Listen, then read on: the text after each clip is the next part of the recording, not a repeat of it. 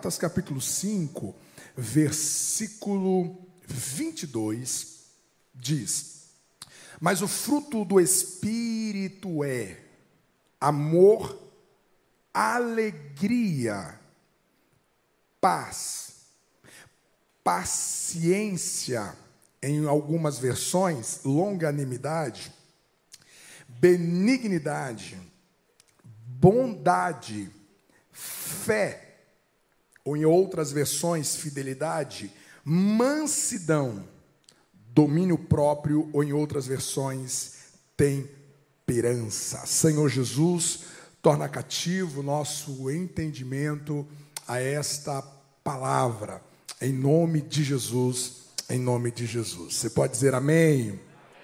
A pergunta que eu preciso fazer a você é: quem está mentoreando suas emoções? As suas emoções, ela está sendo influenciada por qual mentoria? Essa imagem nos remonta a um filme alguns anos lançado divertidamente, que mostra exatamente a dinâmica de temperamentos que sucede dentro de uma, uma juniora. Né? Uh, e você?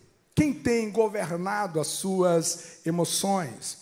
Há muito tempo atrás, quando se falava do mundo eh, profissional, eh, se valorizava muito a questão do QI, a questão da capacidade técnica intelectual. Todavia, as grandes corporações já entenderam que a profissão, a qualidade que mais se exigirá dos funcionários, antes da intelectualidade brilhante, é inteligência emocional. Porque muitas pessoas que são bons profissionais tecnicamente, mas por não conseguir gerir as suas emoções, não conseguem produzir, não conseguem fluir no trabalho. Quantas coisas que se estragam, quantas coisas que se fraturam, porque estas emoções começam a governar as suas decisões. Essa reação comportamental a partir de algum estímulo diante de você começa a dominar a sua vida. É importante você entender que maturidade emocional não significa o quanto que você viveu. Não significa o fato de você ter chegado em uma idade adulta considerável. Significa que você é uh, emocionalmente maduro. Mas a sua maturidade emocional tem muito a ver uh, com aquilo que você aprendeu ao longo dos processos para administrar as suas emoções. Quais são as evidências a qual nós temos que as suas emoções elas estão sendo mal mentoreadas? Existe um autor chamado Peter Escaziro, ele é um grande especialista na área e ele vai trabalhar de maneira didática a respeito das fases das nossas emoções que vão sinalizando a nossa imaturidade emocional e eu gostaria a sua atenção sobre isso. Ele fala sobre bebês emocionais. O que seria bebês emocionais? São aquelas pessoas que procuram que os outros tomem conta deles. O tempo inteiro todo mundo precisa estar convergido para atender às suas exigências, às suas necessidades e às suas querências. Bebês emocionais fala daqueles que têm dificuldade de entrar no mundo do outro. Ele tem difíceis ele é difícil de acessar, de entender o que está acontecendo do outro lado. Bebês emocionais são movidos sempre por gratificação instantânea. Pessoas que qualquer coisa é capaz de fazê-lo a mudar de opinião, de decisão, simplesmente por causa de uh, gratificações. Bebês emocionais usam os outros como objetos para atender às suas necessidades. Dá uma olhada para quem está ao seu lado se ele tem cara de bebê emocional.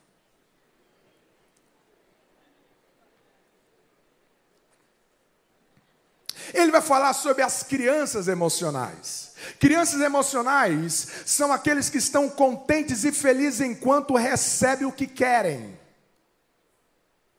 Mas qualquer contrariedade, ele perde o equilíbrio, ele perde a amizade. Você é a melhor pessoa do mundo, é o melhor pastor do mundo, é a melhor igreja do mundo, é o melhor patrão do mundo, é a melhor família do mundo, até não atender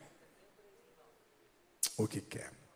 Crianças emocionais interpretam as discordâncias como ofensas pessoais. Você conhece alguém assim que você é proibido de discordar dele? Você é proibido de discordar dela? Porque se você discordar, significa que você está brigando. Discordar significa que você é machista. Discordar quer dizer que você é feminista. Quer dizer que você é fundamentalista. Discordar quer dizer que você colocou a mão no vespero. Pessoas que não suportam alguém pensar diferente, porque as suas emoções azedam. Crianças espirituais magoam-se com facilidade. Um mosquito que pica, ele pensa que é uma serpente que o envenenou. Você conhece alguém assim que você precisa pisar em casca de ovos, porque senão ele interpreta tudo errado. Crianças emocionais, eles queixam-se, retrocedem, manipulam, se vingam, tornam-se sarcásticos quando não conseguem o que querem. Crianças emocionais têm grande dificuldade em discutir com calma as suas necessidades e vontades de uma forma madura e amorosa. Criança, opa, passou. Dá uma olhada para quem está ao seu lado, se ele tem cara de criança emocional.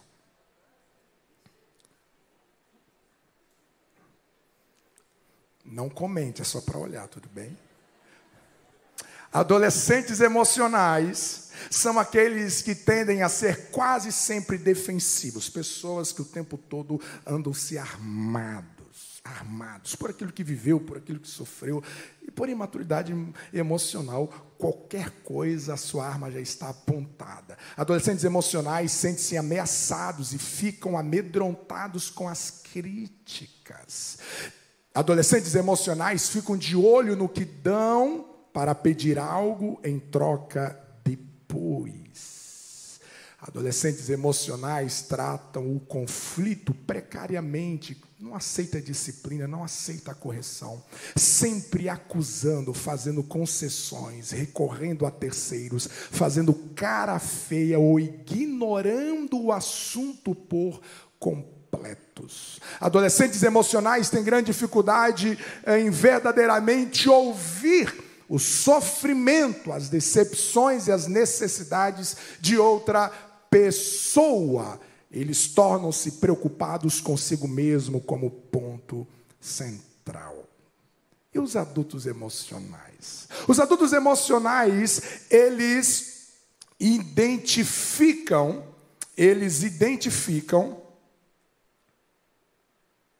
as necessidades e conseguem pedir o que querem e preferem com clareza, direta e honestamente eles reconhecem, administram e assumem as suas responsabilidades por suas ideias e sentimentos. Os adultos emocionais, mesmo sob estresse, eles conseguem expressar as suas próprias convicções e valores sem se tornar antagônicos. Eles dão espaço para que os outros cometam erros e não sejam perfeitos. Dá uma olhada para quem está ao seu lado, se ele tem cara de adulto emocional aí. As suas emoções precisam de um mentor. As emoções, elas são essas reações a partir daquilo que você vive do mundo interno.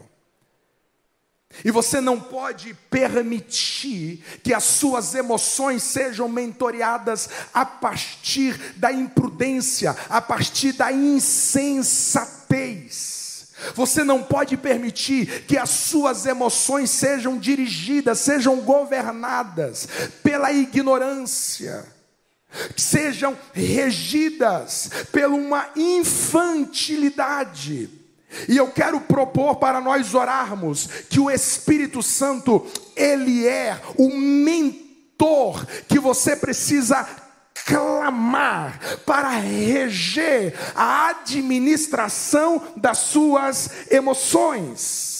Você pode fazer uma boa terapia. Você pode ir atrás de um bom profissional do comportamento humano e ele estará te ajudando com bom profissionalismo, mas existem realidades nas suas emoções, existem algumas realidades no seu interior, existem algumas realidades na sua personalidade que o melhor terapeuta não consegue chegar. Existem algumas realidades nas suas emoções que você precisa de uma intervenção nas camadas mais profundas do seu ser, e este lugar, o Espírito Santo é especialista em tratar. Você me entende até aqui? Diga amém.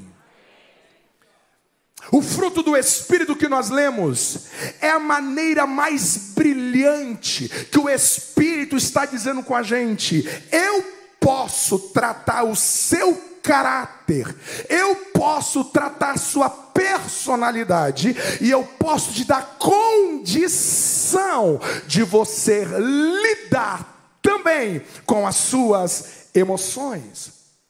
É interessante porque cada característica que nós encontramos nesse fruto do Espírito são valores, são realidades que, se eles florescerem na sua vida, você estará protegendo as suas emoções.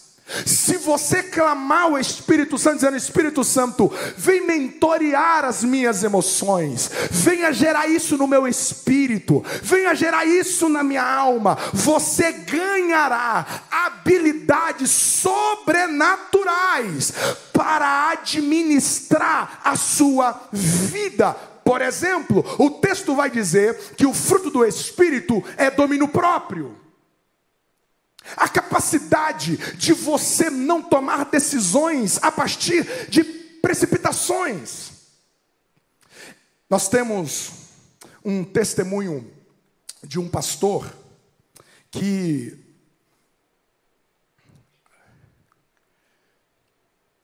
uma mulher foi cantar na igreja que ele pastoreava aqui em Blumenau. E o zip da saia dela estava aberta. E quando ela desceu do púlpito, a filha do pastor disse para ela: O seu zip está aberto. Aquela irmã deu um tapa no rosto daquela criança imediatamente. Você, como pai, você, como mãe, o que você faria? Não responda. Não responda. Senão pode ter SAMU ali. O pastor nosso, o sangue veio tudo para a cabeça, como um bom alemão. As emoções dele ferveram, mas ele não perdeu o seu equilíbrio. Ele não perdeu a sua insanidade. Eu lembro de muitos anos atrás, assim como eu cheguei em Blumenau, eu fui no supermercado e eu fui estacionar e eu estacionei uh, dentro da minha faixa. E, e, eu lembro que nós fomos fazer compra, eu e minha esposa, e de repente uh, chamou no, no alto-falante o proprietário do Clio vermelho.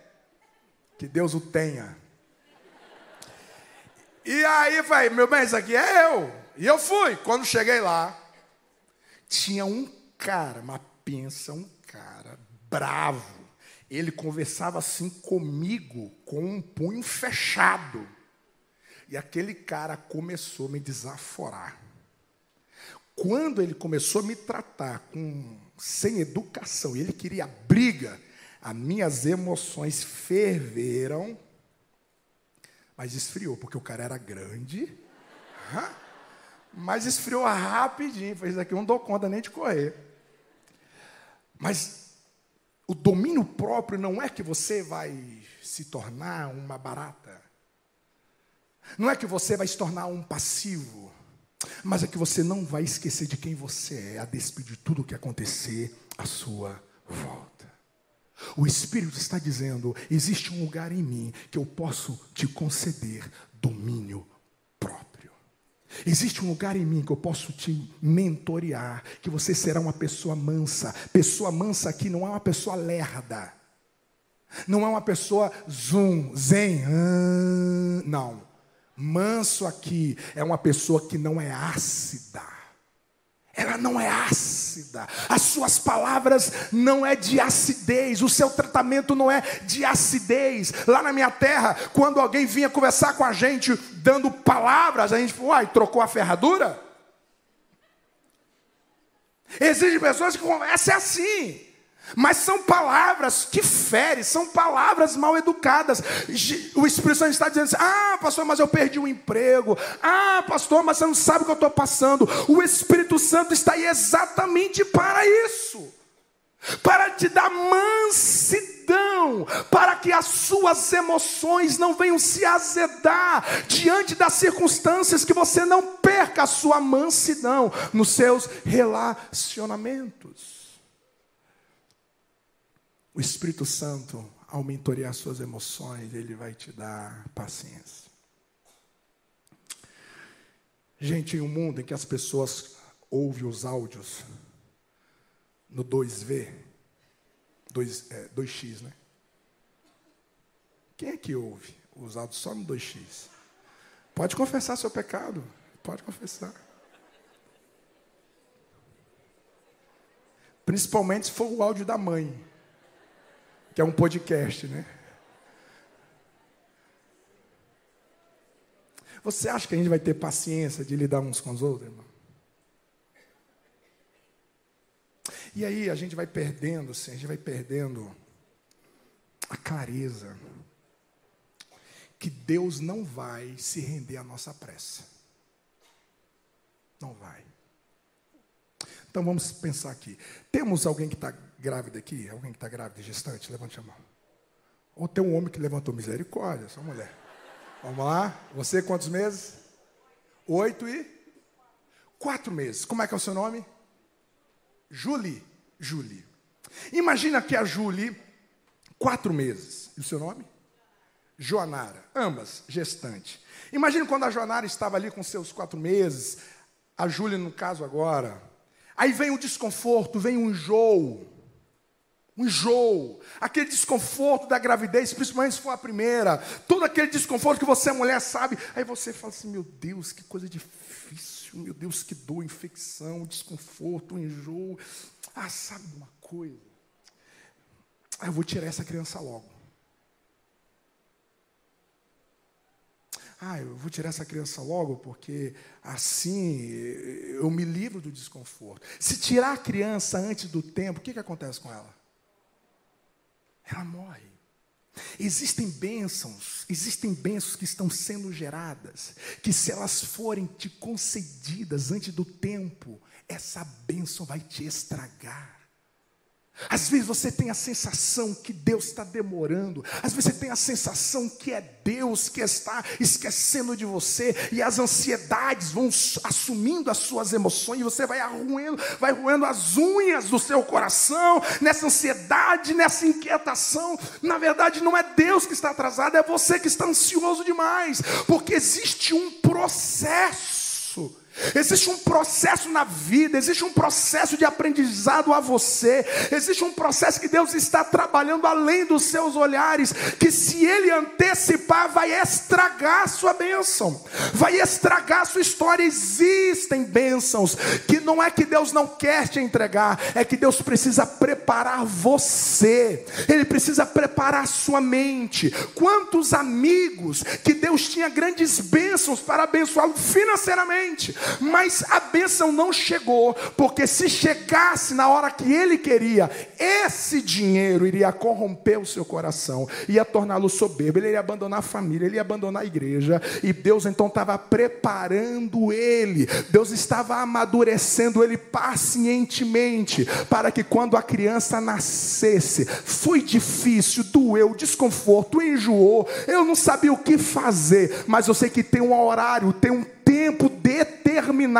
O seu Deus, ele não chega atrasado. Não pense que o seu Deus perde o horário da sua bênção. É Ele que está tratando você, é Ele que está mexendo no seu caráter, é Ele que está te ensinando a arte, a virtude da paciência, que as coisas não acontecem no seu tempo, você não tem controle de todas as coisas, e Deus está dizendo: esperei com paciência no Senhor, e Ele agirá no seu perfeito tempo. Alguém recebe essa palavra? Aplauda o nome do Senhor Jesus esta noite.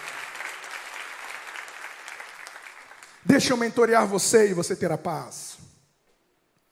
A paz é quando o seu interior está apartado de toda a confusão e desordem. Gente, isso é extraordinário.